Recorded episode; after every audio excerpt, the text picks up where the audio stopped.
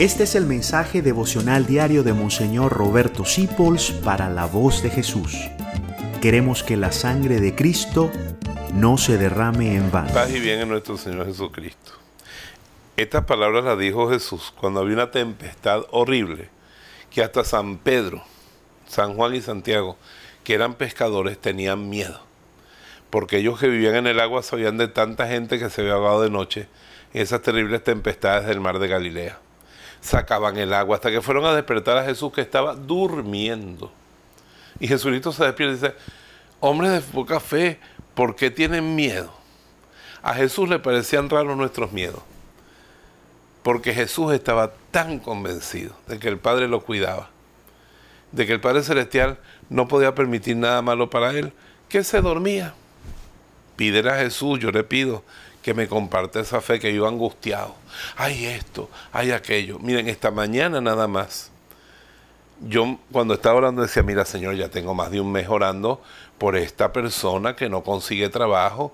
Y tú sabes, tú no sabes, Señor, la responsabilidad que tiene esta mujer, que tiene cinco personas colgando de ella en la vida, tiene que alimentarlas, educarlas, llevarlas. Y tú no le consigues trabajo y está penando. Y a las 10 de la mañana me llama y que Padre, sentí que el Señor me dijo, yo no le he conseguido trabajo, yo sé por qué. Y me dice, Padre, ¿qué? Me voy para otro país, me, enviaron con la visa, con todo, ya tengo allá trabajo, tengo todo. Era que Dios tenía algo mejor y por eso no me había respondido cuando yo quería ver. Entonces, ¿por qué tenemos miedo? Tenemos un Padre, ¿no verdad? Jesús, danos esa fe para que se nos quite tanto estrés de querer dominarlo y cuadrarlo todo. No, no. Tú eres el que domina, tú eres el que cuadra todo y nosotros vivimos felices como hijos, como viviste tú en la tierra, sin estrés. Qué sabroso, ¿verdad? Entrégale todo al Padre hoy. Haz lo que te toca y quédate tranquilo.